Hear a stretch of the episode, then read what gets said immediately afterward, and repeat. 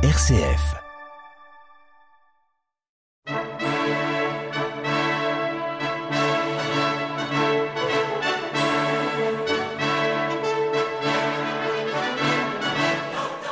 Charpentier ou philosophe, reine ou paysanne, pape ou bergère, ces hommes et ces femmes de toutes les époques et de toutes les nations ont agi pour le bien de l'humanité et pour la plus grande gloire de Dieu. Depuis 2000 ans, au travers de ces vies, une histoire s'écrit, celle de Dieu à l'œuvre dans le monde, celle de Dieu dans l'histoire, une histoire dont un chapitre vous est raconté par Laurent Verpoorten.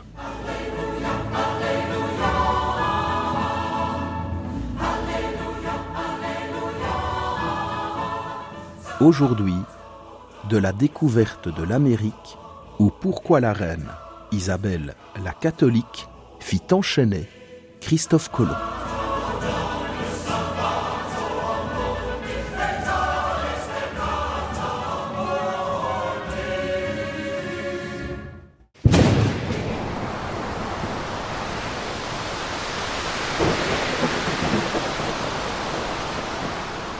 La tempête fait rage sur l'Atlantique. Et l'océan bat de ses lames impétueuses les rives de l'île de Madère. Juché sur un promontoire, Christophe Colomb lance aux éléments en furie le défi de son regard conquérant. Porté témérairement jusqu'à l'infini de l'Ouest, encore vierge. Parmi tous les intrépides marins qui, en cette fin de XVe siècle, se préparent à ouvrir la route occidentale des Indes, il s'est juré d'être le premier. Dut-il se jeter dans la gueule écumante du fauve déchaîné qui, devant lui, fait la démonstration de sa puissance et n'a jamais, jusqu'ici, relâché ses proies.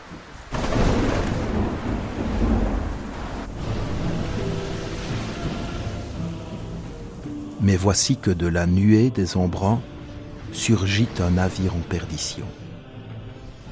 Mât cassé, voile déchiré, c'est un miracle s'il vogue encore. Réapparaissant, comme un revenant de l'enfer, après que chaque déferlante l'eut englouti, l'esquif blessé se sait condamné, mais veut mourir au port.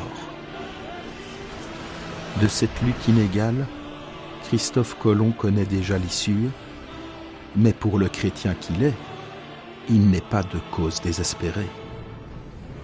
Uni aux infortunés par la fraternité des gens de mer, il couvre la voie de l'ouragan des accents du Salve Regina, priant l'étoile de la mer d'arracher ses malheureux frères à l'abîme, soit pour leur donner de poursuivre encore leur périple terrestre, soit pour les conduire au havre du paradis.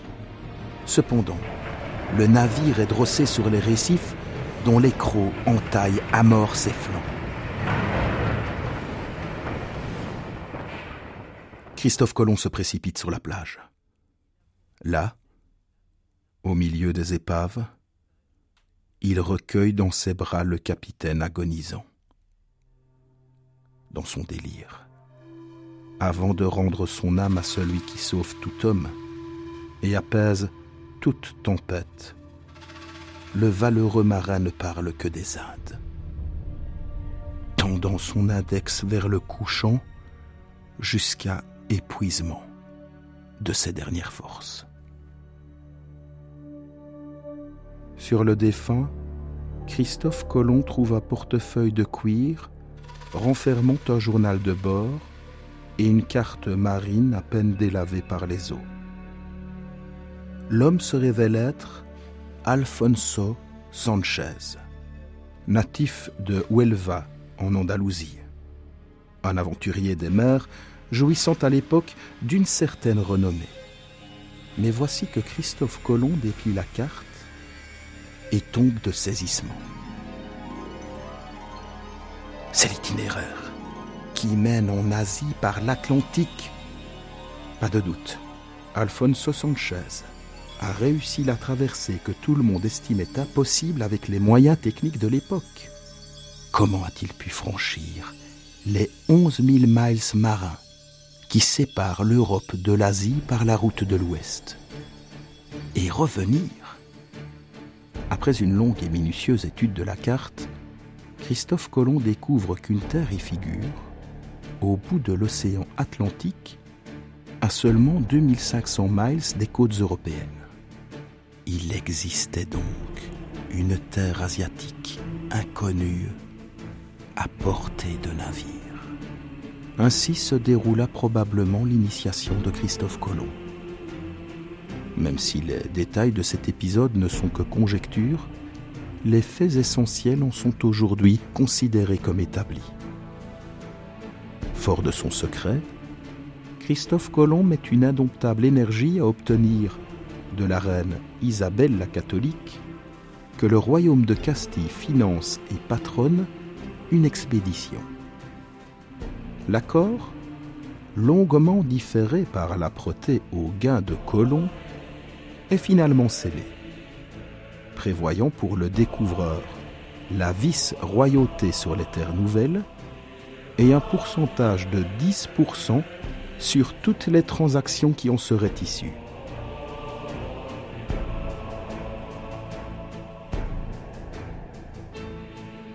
Ne cessant de mettre ses pas dans ceux d'Alfonso Sanchez, c'est à Huelva que Christophe Colomb monte l'expédition. Là, il retrouve les franciscains du couvent de la Rabida qu'il avait accueillis en 1485 à son arrivée en Espagne. Sous leur influence, Christophe Colomb développe la mystique, datée de millénarisme, qui sous-tendra toute son épopée. Il sera le Messie qui inaugurera sur les terres nouvelles le troisième et ultime âge de l'humanité, celui de l'Esprit Saint. Enfin, le 3 août 1492, avec ses deux caravelles et une grosse nao, servie par 87 hommes, Christophe Colomb quitte la Ria de Huelva et pousse vers l'est via les Canaries où il fera escale pour renouveler ses vivres. Par la route des Alizés, avec une sûreté étonnante, il atteindra les îles Lucaille, au nord de Cuba, dans la nuit du 11 au 12 octobre. De là, il gagnera Cuba, puis Haïti, avant de regagner l'Espagne par la route des Açores, ramenant avec lui sept Indiens, des perroquets et un peu d'or.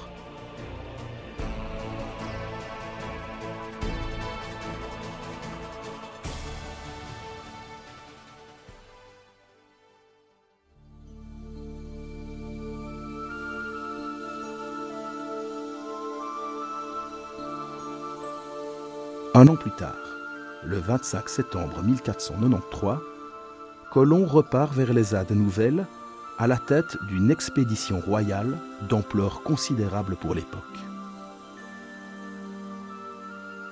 17 navires, portant 1500 hommes, dont un délégué apostolique et deux missionnaires franciscains.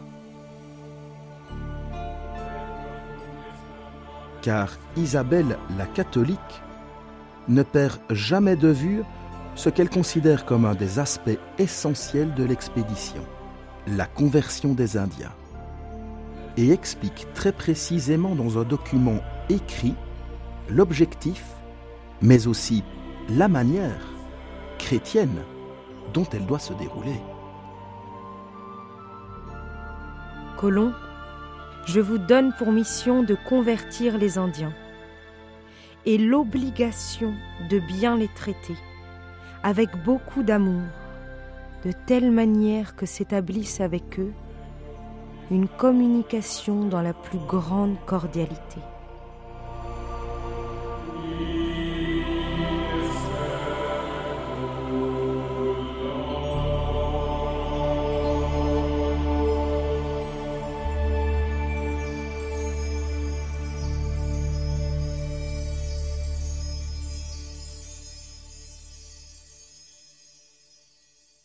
Tandis que le nouveau vice-roi vogue vers cette heure, son âme est le chant d'un violent combat entre les deux puissances qui l'habitent.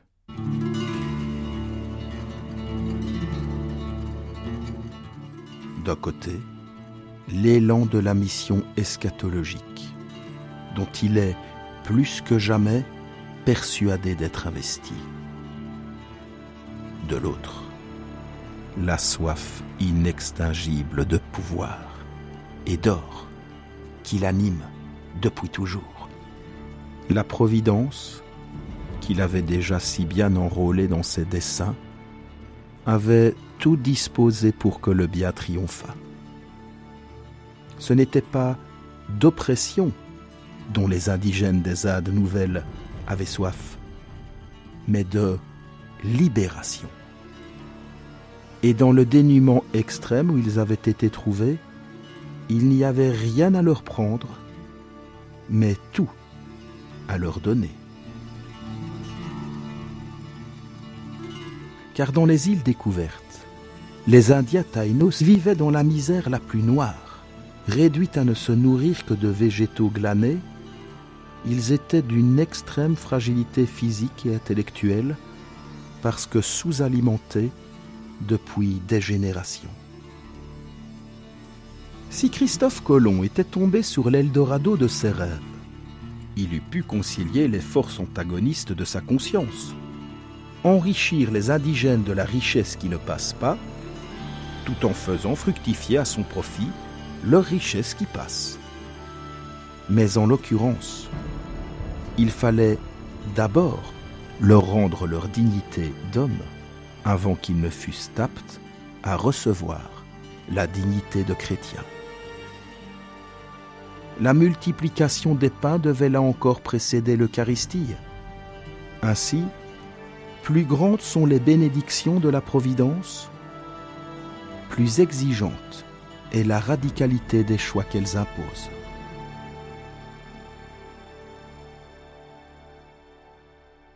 Comblé de grâce, Christophe Colomb ne pouvait que choisir d'être un autre Jésus ou un autre Judas. La cupidité l'emporta.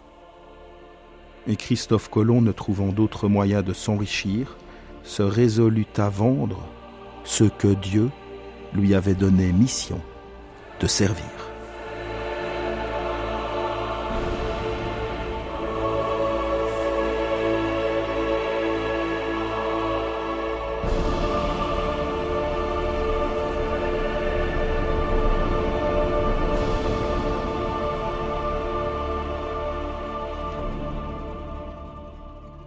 Dès 1495, Christophe Colomb envoie d'Amérique un premier bateau rempli d'esclaves indiens qu'il fait vendre en Europe.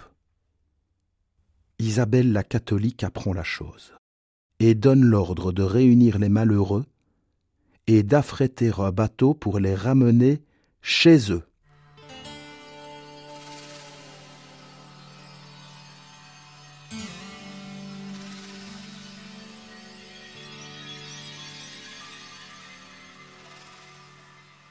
De retour en Espagne un an plus tard, Colomb est fermement admonesté par la reine. Il s'en tire en faisant étalage de la mystique religieuse, de façade désormais, qu'il donne à sa seigneurie sur les Ades nouvelles. Et il repart, en juin 1497, renforcé dans ses pouvoirs.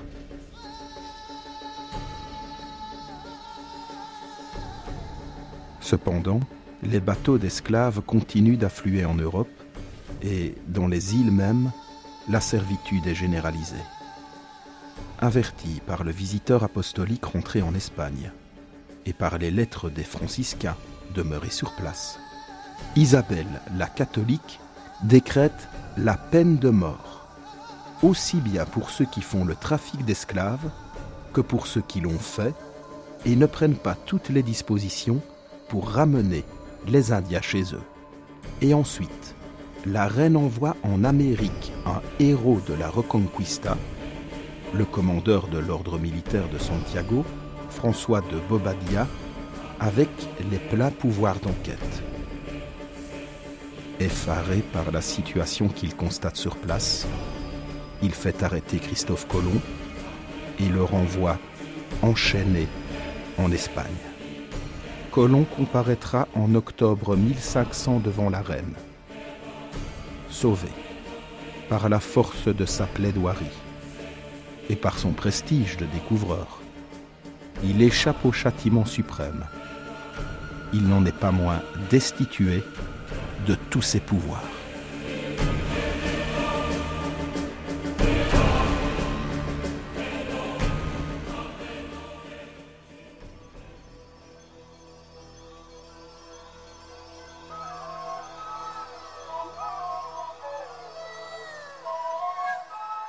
Voilà donc Isabelle la catholique directement investie de la colonisation et de l'évangélisation de l'Amérique, dont on sait maintenant qu'elle est un continent nouveau et dont on entrevoit l'immensité et la pluralité. Avant tout, elle donne force de loi par un nouveau document officiel assurant moment et en toutes circonstances la protection des Indiens. Cette véritable déclaration des droits de l'homme affirme avec force que tous les habitants des terres nouvelles découvertes ou à découvrir sont des hommes libres, sujets protégés de la couronne de Castille. Isabelle la catholique y ajoute que Les Indiens doivent être informés de notre sainte foi avec beaucoup d'amour, sans exercer sur eux la moindre contrainte. Dès lors, à partir de 1501, Isabelle commencera à mettre en œuvre un vaste programme destiné à assurer la protection, l'évangélisation et l'éducation de ces protégés du Nouveau Monde. Hélas, en 1504, celle qui avait dit Ma vie s'écoule dans la main de Dieu, comme l'eau d'une rivière dans son lit. rejoint l'estuaire auquel elle aspirait de toute son âme, allant se fondre dans l'océan infini des célestes béatitudes.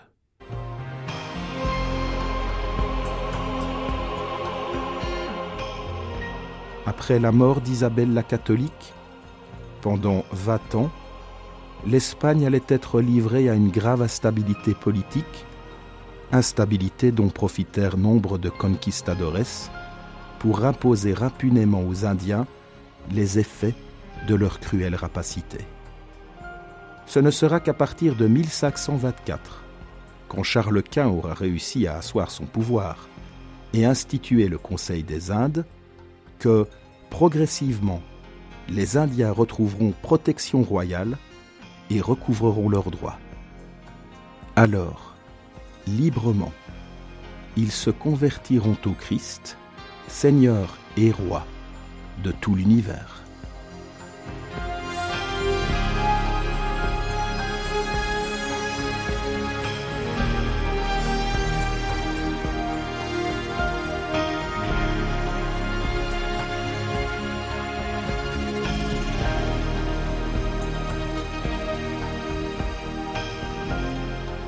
C'était Dieu dans l'histoire consacré aujourd'hui à la découverte de l'Amérique, un événement mondial au cours duquel Christophe Colomb perdit son âme et Isabelle la catholique, souveraine du royaume espagnol de Castille, sauva la sienne en s'opposant fermement et royalement à la pratique dans les Indes nouvelles de l'esclavage.